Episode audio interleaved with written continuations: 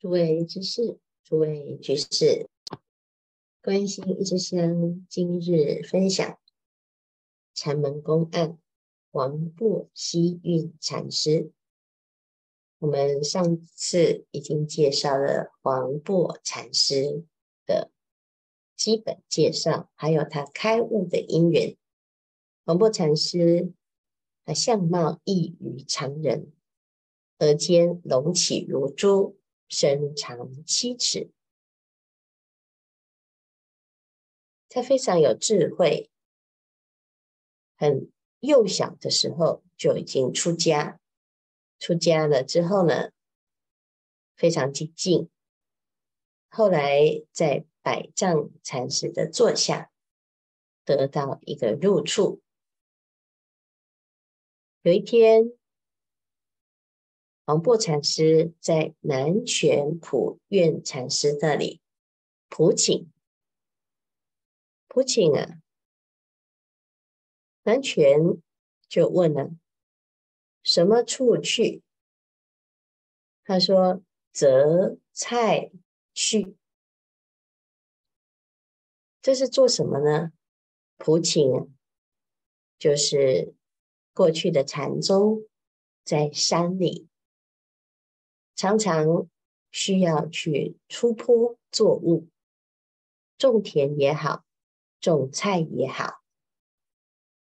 那这一次呢，每天啊，大家就要去做什么工作，都要普请啊，就是把大家集合起来，请大家去做铺物出坡，这个叫做普请。那今天呢，是要去做什么呢？要去捡菜啊，不管是去摘菜也好，挑菜也好，捡菜也好，反正就是跟菜有关。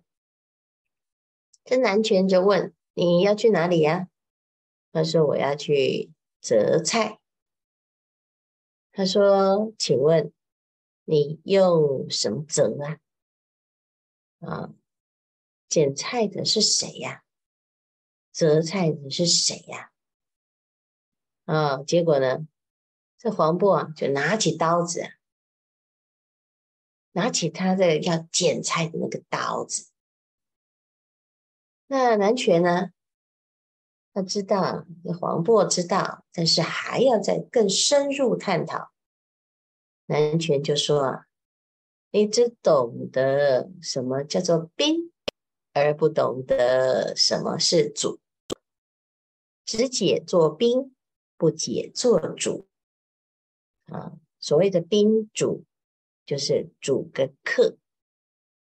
我们知道一切的人事物都是客，来来去去不住名客，不来不去，本自具足，本自即然是主。那明明啊。黄渤拿起刀，啊，就是回答了要择菜，到底是用什么呢？黄渤啊，拿起刀啊，是不是指择菜的这个工具？就是那那把刀？南泉就说啊，你是只是知道啊。拿起这个刀，这是一种工具，这是一个方便。那它还是宾，而不是主啊。黄檗呢，就用刀啊，点三下。南泉就说啊，大家择菜去。嗯，这用刀点三下，是什么意思啊？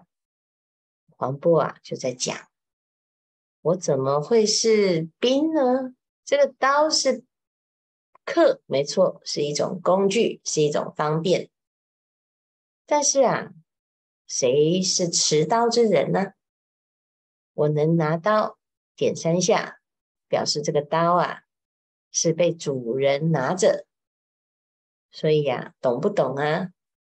南拳就告诉大众啊，来，大家捡菜去。好，所以这普请我们可以看到，就是整个寺庙大众没有分别，上下一心，一起去做一件工作。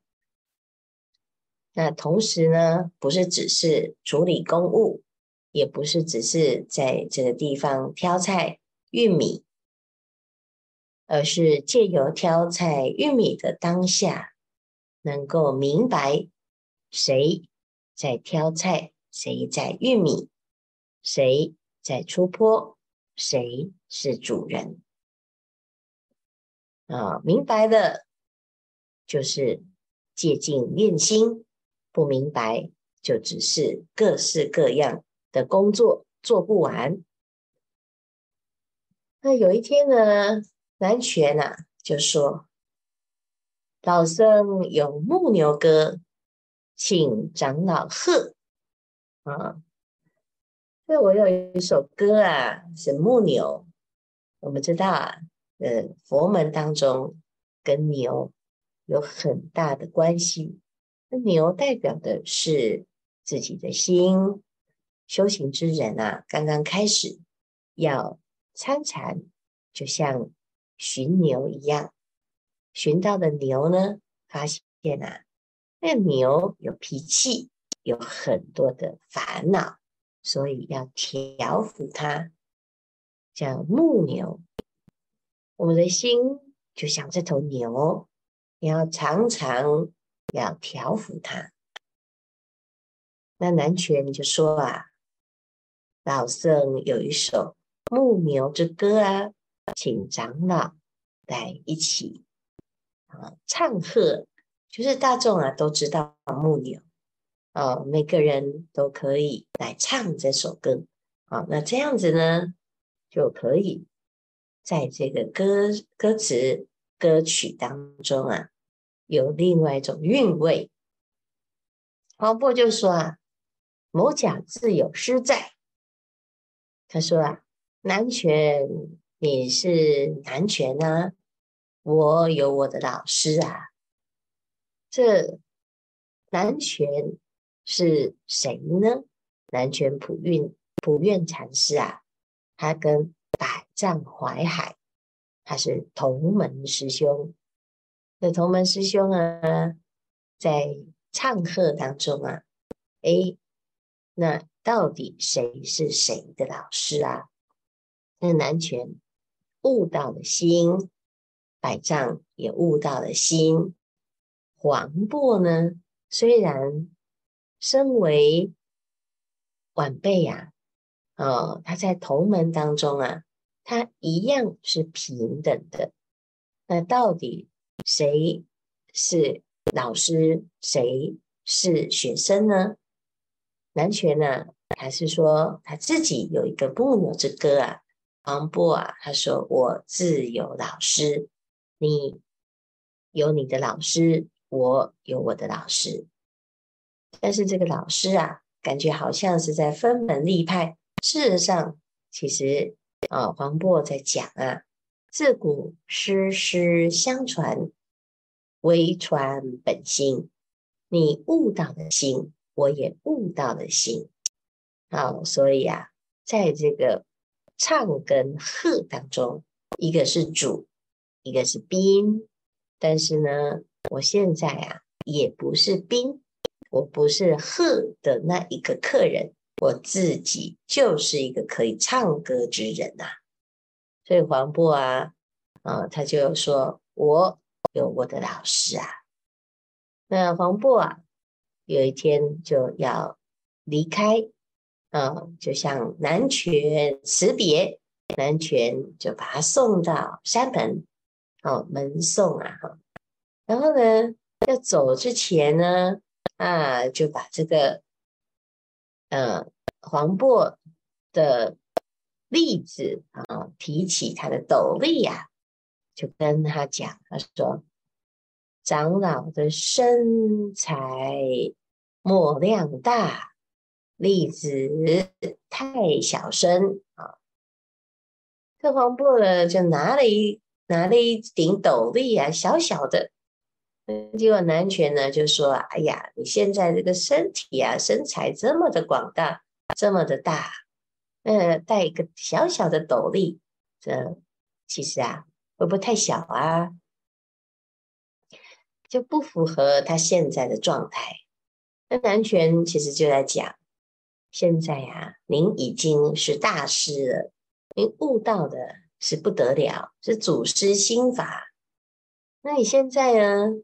嗯，还要穿小鞋，戴小帽，哦，那这实在有一点不太符合身份啊。所以其实啊，又在跟黄檗在那个地方啊，机锋论对。黄渤说啊，虽然如此，大千世界总在理许。你说啊，这个例子是什么呢？例子啊，就代表一个身份。我们有帽子啊，我们有鞋子，我们有席帐，然后我们还有袈裟，有种种的各式各样的法器。那出家师父啊，他就是。头戴一顶笠子啊，这个帽子斗笠，那代表的是什么呢？就是啊，他有一个行脚的本钱。那手上呢，持着钵，这钵啊叫做应量器，就随着自己的食量有大有小。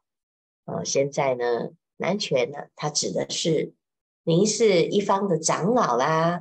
啊，您是不是不要再带着例子到处去参访啦？这个参访啊，始终都不是一个尽头，是不是要住下来，好好的住席，而不要继续在东奔西走啊？所以看起来好像在讨论例子合不合身材，其实啊，就在告诉大众啊，这个黄檗啊，你不用再跑啦。你已经明白你的心啦，啊，黄檗就说啊，虽然如此，大千世界总在理许。我虽然看起来是在跑啊，找不到心，就在寻求一个归宿。事实上呢，其实我早就了然于心啦。这个例子啊，就是我的心，大千世界就是在里面。好，包含一切万法，这南泉呐，好，就说啊，这个王老师，啊，这个是叫记，哈，这念记，哈，王老师记，啊，那什么意思呢？就是啊，耳聋，啊，耳聋，王老师偈，就变成了禅门的一个公案，到底他在讲什么呢？南泉普愿禅师。是常常很有趣的对话，很有名的就是南泉斩猫啊，就是在寺庙里面呢，大家在追一头跑进来的猫啊，就的哦，所有的僧人就在那个地方啊，冲过来抓过去，但是猫很狡黠，很狡猾，结果呢，所有的人。嗯，看到师傅回来了，就跟师傅报告，有一头猫啊，哎呀，所有的人都追不到，没有头，没有尾呀、那结果南拳呢，哦，就拿起一把刀，就把这个猫给劈成两段，这叫南拳斩猫。大家一听啊，吓了一跳，这在佛门当中怎么会有？杀生呢？哦，竟然把猫给杀了，所以听起来是在杀生啊。事实上呢，哦，不只是杀生哦，连佛都要杀杀佛啊。那看起来是在犯因果。其实啊，南泉的机锋就是常常在这么激烈的过程当中啊，让很多人。破除了自己的障碍跟无明妄想颠倒啊，那所以呢，他讲了，哎呀，你虽然明白了这个大千世界啊，但是呢，啊，这个我还是不肯定你的，你就是啊，这个已经耳聋了啊。那黄布啊，带笠变形，哎，走了，那彼此之间呢，就是一个很好的啊互动。这个互动是什么呢？就是你知我知啊。好，所以有一天呢，这百丈啊就问黄布：“什么处来？哎，你回来啦！你回来了，你从哪里来呀？”黄布就讲啊：“山下采菌子来啊，我去采了很多的野菇菌子啊。啊，那我现在呢回来。”这个百丈啊，当然就没有再问你刚刚去哪里呀？你做了什么事啊？这是我们大部分都是这样回答。而我刚刚去摘的啊地瓜叶，我刚刚去做了一个什么？我采的菜，采的菜。啊，那事实上呢，这个日常的生活啊，百丈就不用再多问，他手上就已经有菌子了嘛。哦，结果呢，百丈就说啊：“山下有一虎子，汝还见吗？”就这个百丈山呢、啊，大大雄山下有一头老虎啊，你看到它了吗？黄波就说啊：“哎，呼呼啊！”然后他就发出了老虎的声音，就就发出老虎的声音啊！哎呀，谁是那只老虎啊？就是本人哦。啊，与这个百百丈呢，就与腰下取斧啊，做斲事啊，就是要把它给砍了啊。结果黄檗呢，就啊，把这个斧头啊，啊，把它给扶住啊，护住，然后呢，就掌劈百丈啊。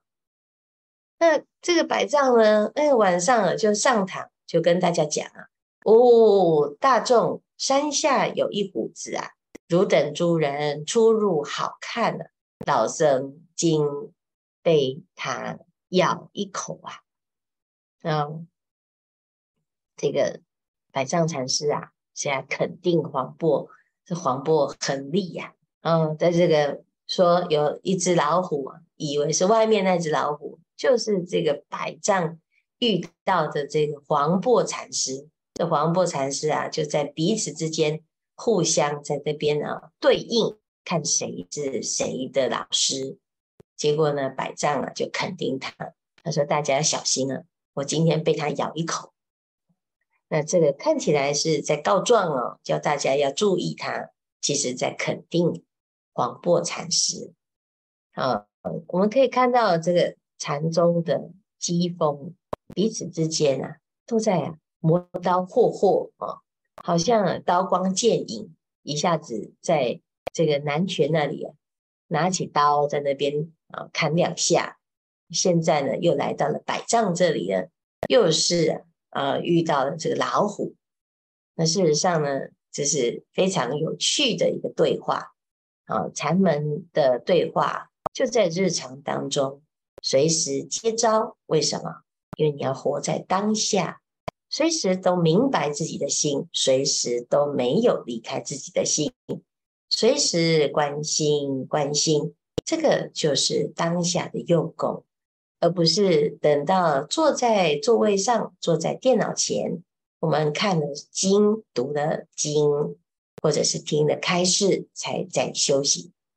好，在日常生活当中，时时不离本参，这个就是。当下即是的用功，时间不多，大众继续精进用功，狂行顿歇，歇即菩提。